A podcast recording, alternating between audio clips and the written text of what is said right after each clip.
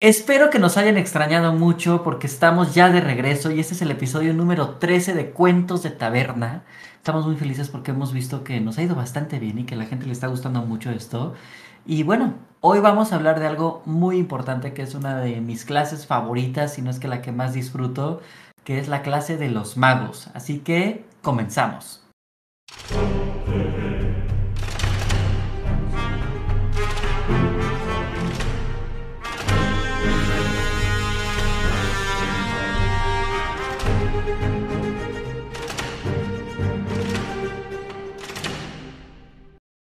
Ya llegaste a Cuentos de Taberna, el lugar donde podrás aprender y conocer todo sobre Dungeons and Dragons. Yo soy Jordi y aquí como siempre me está acompañando Fala. ¿Cómo estás, Fala? Todo muy bien, aquí acompañándote a la distancia por primera vez.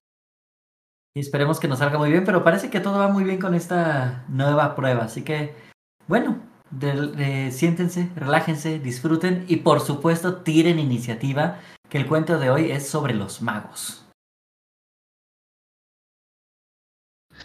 Y bueno, este, bienvenidos, bienvenidos a un episodio más. Eh, qué gusto saludarlos y saludarlas de nuevo.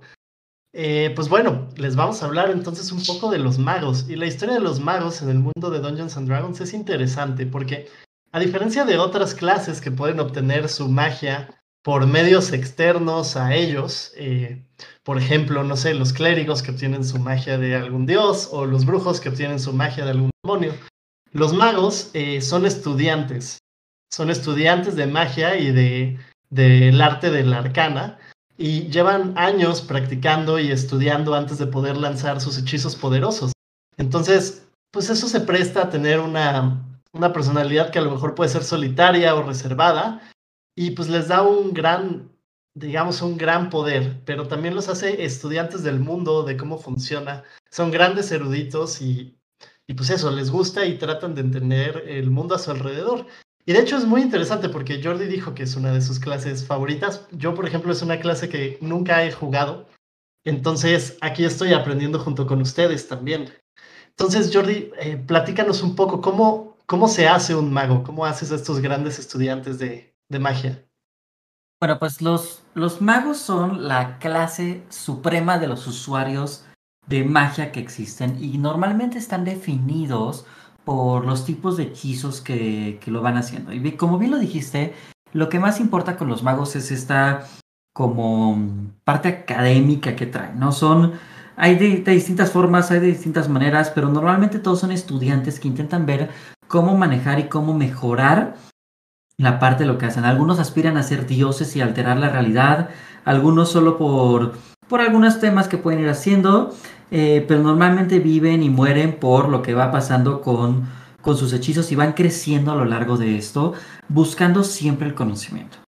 Cuando nosotros queremos crear un mago para que juegue en Dungeons and Dragons, em, tiene que tener una historia de entrada, porque eso es algo que nos importa mucho la historia, que tenga un evento extraordinario. O sea, ¿cómo es que este personaje primero tuvo contacto con la magia? ¿Cómo descubrió que tenía alguna aptitud o alguna aptitud que le servía, que tenía tal vez un talento natural o que estudió muy fuerte para lograrlo, encontró alguna criatura antigua o qué fue lo que pasó y qué hizo que en su vida pues quisiera seguir por este camino? Porque algo importante en los magos es que para que vayan avanzando el tema del conocimiento es muy importante y eso hace que hablemos pues específicamente de las características y sus estadísticas.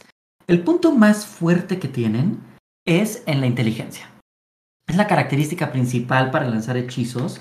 Cuando estamos lanzando hechizos, justamente tenemos el ataque, digamos, cuando son hechizos de ataque, que es la proficiencia y tu modificador de inteligencia, o la, tirada de salvación, que normalmente va a ser 8 más tu proficiencia más tu modificador de inteligencia.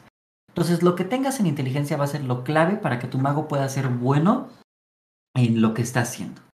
Y de ahí normalmente eh, puede seguir alguna habilidad como constitución o destreza, porque justo los magos un problema que tienen es que no tienen proficiencia en armadura. Y al no tener proficiencia en armadura suelen ser débiles en los combates físicos, son buenos en los temas con magia. Entonces tener buena constitución o buena destreza los puede ayudar a esquivar cosas, a evitar daño, a tener más puntos de vida, entre otras cuestiones. Si llegan a escoger la escuela encantamientos, que ahorita entraremos a detalle qué es eso, vale la pena que escojan tal vez la carisma como su segundo score, ya que hay algunos hechizos que pueden estar eh, ligados a esto. Después, vale la pena que escojan el background o el, antecedente de ser un, Sage, que les va a dar algunos temas extra en la parte académica. Y bueno, escoger algunos hechizos básicos como Mage Hand, eh, la mano del mago, digamos, luz, eh, un rayo de, de hielo, el rayo Frost como cantrips. Y algunos hechizos de primer nivel como Burning Hands, que es un cono de fuego. Charm Person para poder encantar y modificar un poco lo que la gente cree de ustedes. Fall por si se caen, que les pueda eh, que puedan caer como una pluma y evitar daño. La armadura de mago, el Mage Armor, muy importante. Este, Magic Missiles, por ejemplo, para poder lanzar unos misiles que pegan en automático o incluso Sleep. Algunas, algunas características muy importantes es que los magos no tienen un dado de, de puntos de vida tan fuerte, es un 1 de 6, cuando hay algunas clases que llegan a tener hasta un 1 de 10 o un 1 de 12. Eh, y normalmente no tienen proficiencia en armadura. Pueden usar algunas armas como más sencillas, como una daga, un dardo, tal vez un bastón o algo por el estilo. Y, em, van a tener un poco de más proficiencia en habilidades como arcana, historia, eh, insight, investigación, medicina o, o religión. Este, y bueno, conforme un mago va avanzando de nivel, normalmente y es algo que va a ser importante que vamos a ver con los magos, van a ir aprendiendo nuevos hechizos, van a mejorar los que ya conocen. Y normalmente mientras van avanzando, sobre todo eh, a partir del segundo nivel, van a escoger lo que se llama una, una tradición arcana, que es una forma de especializarse en, alguna escuela de magia muy específica y que les da acceso a muchos hechizos adicionales y a irse especializando, mejorar su capacidad en un área en particular. Y es, es, interesante porque siento que es una de esas situaciones que afectan un poco el roleplaying, porque si los magos son grandes estudiantes de la magia, ¿no? Y tú empiezas una aventura a nivel 1, creo que es interesante porque, por ejemplo, a lo mejor una persona muy joven, no sé si pudiera llevar tantos años estudiando magia, ¿no? Posiblemente no, y es donde escoges que una persona joven sea, pues tal vez de un nivel más bajo, o una persona extremadamente inteligente y ñoña que, que se volvió genio en su tema, ¿no? Claro, y es interesante, y conforme vas avanzando, ¿no? Te, y creo que es interesante preguntarse en el aspecto del role-playing, ¿cómo vas a aprender tu magia? Justamente por las tradiciones, las tradiciones arcanas, ¿no? Eh, el Player's Handbook menciona ocho tradiciones arcanas, y pues se usan para distintas cosas. Digamos que te especializas o estudias diferentes partes de la magia o alteras eh, el mundo a tu alrededor de distintas maneras, más bien. Entonces la, la, primera de la que se habla, que es la de abjuración o School of Abjuration, pues se enfoca en magia que desaparece enemigos, protege eh, a tus aliados, te protege a ti. Y de hecho los eh, digo, dentro del mundo de Dungeons and Dragons, se dice que esta escuela, ¿no? Eh, se trata de, de, no tomar acción. Todo es reactivo, todo es este, proteger y, y, le falta, bueno, algunos dicen, ¿no? Detractores dentro del vasto mundo de Dungeons and Dragons que que se utiliza eso para esconderte, pero también hay quien dice que se utiliza para proteger a los débiles y, todo, entonces también tiene como este, eh, digamos, saborcito filosófico las escuelas de, magia, ¿no? Eh, la otra escuela que puedes tomar es la escuela de conjuros o conjuration, eh, que es, digamos, es una de las más comunes y es cuando produces objetos o hechizos fuera de, digamos, de aire. Puedes hacer este, nubes de veneno, puedes hacer eh, llamar criaturas de otra parte para que peleen por ti y conforme te vas eh, volviendo mejor, puedes teletransportarte distancias o a otros planos de existencia, por ejemplo, ¿no? Otra escuela de la magia y una de las cuales los maestros de, de mazmorras o de calabozos no les gusta es la de adivinación, ¿no? Y esta, pues a lo mejor te da un rol en, el mundo en el que estás jugando, a lo mejor un poco más en un mundo diplomático o algo así, porque todo se trata acerca del presente y el futuro. Entonces lo que haces es como manejar el tiempo y el espacio para poder ver claramente este, lo que va a pasar o lo que pasó. Entonces, eh, como que puede jugar un poquito más por ese lado. Luego tienes la escuela de, encantamientos, eh, que se trata de, digamos, este, encantar o embrujar a otras personas o criaturas, ¿no? Entonces esta también puede ser, por ejemplo, una gran escuela para, para algún villano o, o incluso si eres un personaje a lo mejor un poquito más egoísta que quiere este, hacer las cosas más por sí mismo, ¿no? Después tienes la escuela de vocación, este, donde puedes, digamos, traer elementos poderosos a, al campo de batalla, ¿no? Se trata de traer trueno, llamas, este, ácido, y muchos de ellos sirven de artillería, por ejemplo, en ejércitos, otras usan su poder para proteger a los débiles, otros son aventureros, ¿no? Por ejemplo. Eh, otra de las escuelas es la escuela de la ilusión, que se enfoca, digamos, en, en engañar la mente, en hacer trucos. Es una magia a lo mejor un poco más sutil y que a lo mejor se basa un poquito más en la inteligencia de tu personaje, en cómo la aplicas, ¿no? Porque este tipo de magia es interesante porque en una situación de combate tienes que ser muy, muy creativo para poder, para poder usarla. Otra de las escuelas de magia es este, la necromancia, que pues explora las, digamos, las fuerzas de vida, muerte y de los no muertos, ¿no? Y básicamente puedes aprender a manipular la energía de las cosas vivas y conforme progresas puedes ir o robándole vida a las criaturas o transformando esa energía en poder mágico que puedes manipular. Entonces por eso mucha gente los ve como, como villanos, ¿no? Y la última es la de transmutación, que básicamente te permite mutar objetos de una cosa a otra, ¿no? Eres como un agente de, del cambio, entonces puedes, este, digamos, eh, poner, volver este, sapos en oro, eh, ese tipo de cosas y, y, digamos que puede ser divertida así.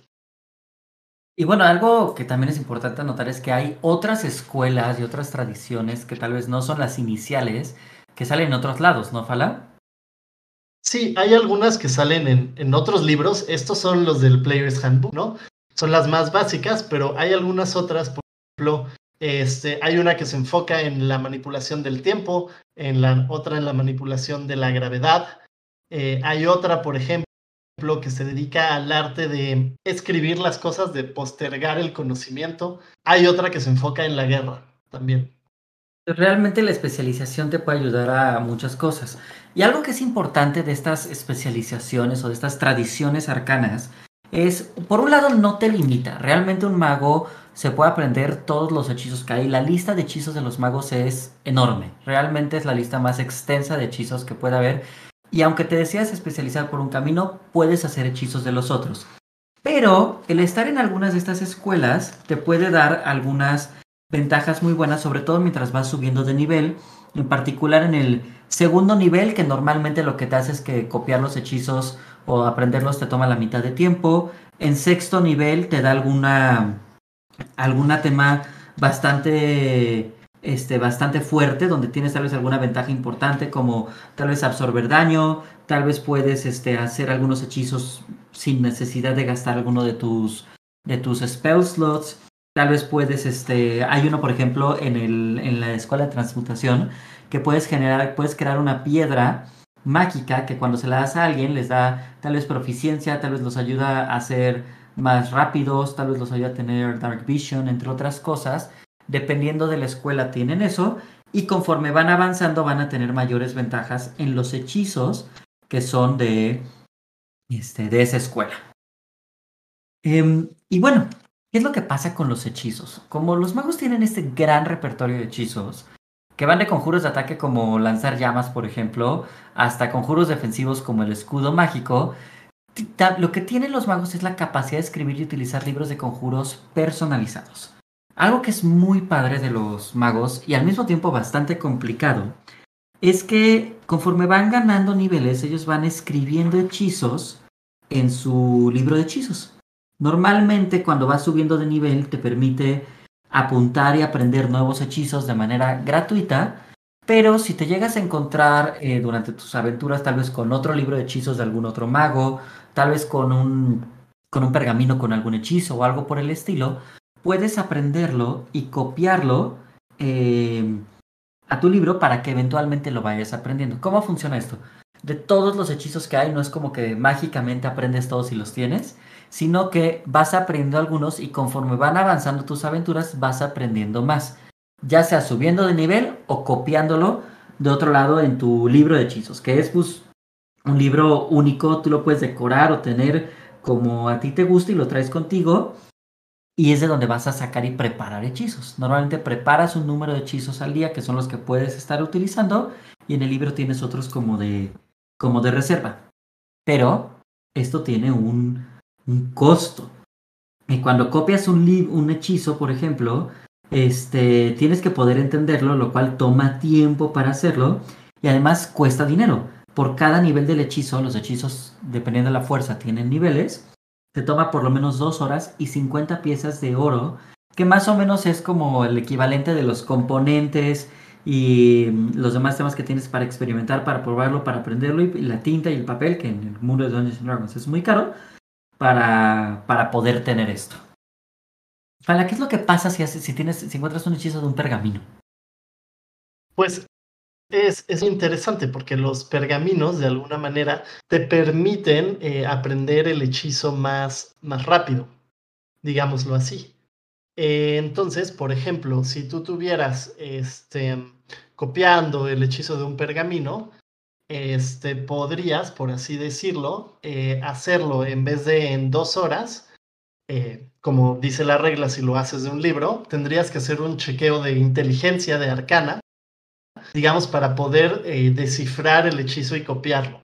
Ahora, lo interesante es que este, esta checada de arcana es, es un tiro que es 10 más el nivel del hechizo. Entonces, más te cuesta eh, copiarlo. Entonces, si tú logras esta tirada, pues copias el hechizo, ¿no? Te ahorras el tiempo y el dinero. Sin embargo, eh, si fallas, o más bien no importa si logras o fallas, el, el pergamino es de... Ahora, lo otro que pasa con los pergaminos es que un pergamino, si tienes la capacidad de entender lo que dice porque tienes partes de la clase, puedes hacer el hechizo sin que lo tengas en tu libro pero en cuanto lo haces ya no lo puedes volver a utilizar. Claro que si en vez de eso lo copias, es un hechizo que ya puedes usar em, a futuro y para siempre.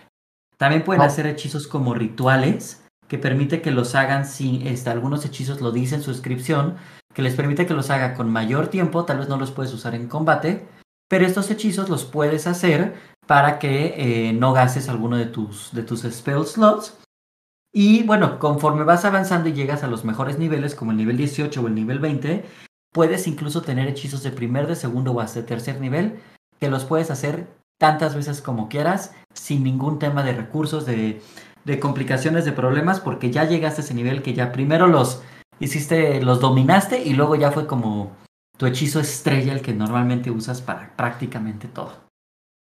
Puedo ver muchas fireballs en eso.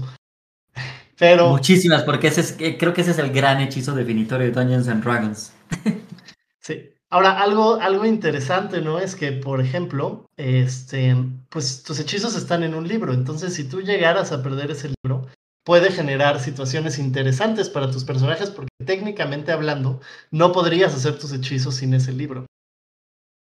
Ahora, otra. Completamente, completamente, y sería una gran complicación. Claro, y otra cosa interesante es que, por ejemplo, además de tu, de tu libro, los, los magos este, tienen su Arcane Focus, ¿no? Que es la cosa que usan para canalizar. Cosa que también complica el hacer hechizos. Y otra importante es que solamente los magos pueden copiar hechizos en un libro de hechizos. Las otras clases no lo pueden hacer, eso es único de ellos. Y que justo es por esta característica tan académica que, tienen los magos. Ahora, si van a jugar con un mago, lo más importante que se tienen que acordar es cuando lo creen, es que prioricen la inteligencia y no se olviden que los magos no pueden usar armadura. Entonces cuiden que tengan buenos puntos de vida o buena constitución para que su defensa este, no sea tan, tan débil. Segundo, vayan pensando bien cómo le van a hacer para que escojan una de estas tradiciones arcanas y no se olviden de todos los poderes que las tradiciones les van dando en los distintos niveles. En el segundo nivel hay dos eh, temas que siempre les van a dar. Luego en el sexto, y así siguen subiendo estos temas. Pero luego se nos olvida que tienen estos poderes que pueden ser bastante valiosos. Tercero, no se olviden de los libros y de ir consiguiendo hechizos en cada momento que puedan. Y cuarto, por supuesto, que le creen una gran historia a sus magos, que vean por qué son tan ñoños, tan inteligentes y tan aplicados como todos nos gusta de los magos, y cómo pueden realmente conectarlo con lo que estén buscando y con la historia que quieren generar para que pues una de las clases más esenciales de cualquier este equipo, cualquier party de jugadores de Dungeons and Dragons, pues le vaya bastante bien y por y bueno, por supuesto, divertirse. Claro, y, creo que es importante pensar, por ejemplo, si mago van a elegir su escuela de magia, por ejemplo, este, pensando en, en el grupo de aventureros, en lo que más se necesita, ¿no? Que necesitan más defensa, control, magia ofensiva. Normalmente todo el mundo magia ofensiva, ¿no? Pero, eh, por otro lado, también otra opción es elegir la escuela de magia pasar, pensando en la historia que, que se está viviendo. Por ejemplo, si en la historia alguno de los otros personajes quizá eligen la escuela de necromancia eh, en algún intento de en algún futuro poder revivir a algún caído. Entonces tiene mucho, mucho sabor de dónde, de dónde sacarle la clase de los magos. Así es, pero bueno, sí, sin duda es una clase que a mí, a mí me encanta, me divierte mucho y sobre todo porque a mí de lo que más me gusta de D&D es toda la parte de la magia y de los hechizos y demás, y el mago es de las clases pues más únicas para, para todo esto. Claro, de hecho tenemos un amigo con el que jugamos, hola James, que este, eligió un mago de abjuración que juega a barreras mágicas. Y justamente él nos lo dijo, principalmente para molestar al, al maestro de, de mazmorras, al Dungeon Master. Ese fue su objetivo con ese personaje. Y cómo lo logra todo el tiempo bloqueando y quitándome todos los hechizos que les intento echar. Exactamente. Entonces, pues sí, son una clase que es realmente muy muy interesante, por supuesto, y una que nunca puede fallar en ningún grupo de aventureros. Entonces, pues bueno, si les gustó el cuento de hoy, por favor, conéctense con nosotros la próxima vez. Y pues bueno, por ahora es hora de un descanso largo.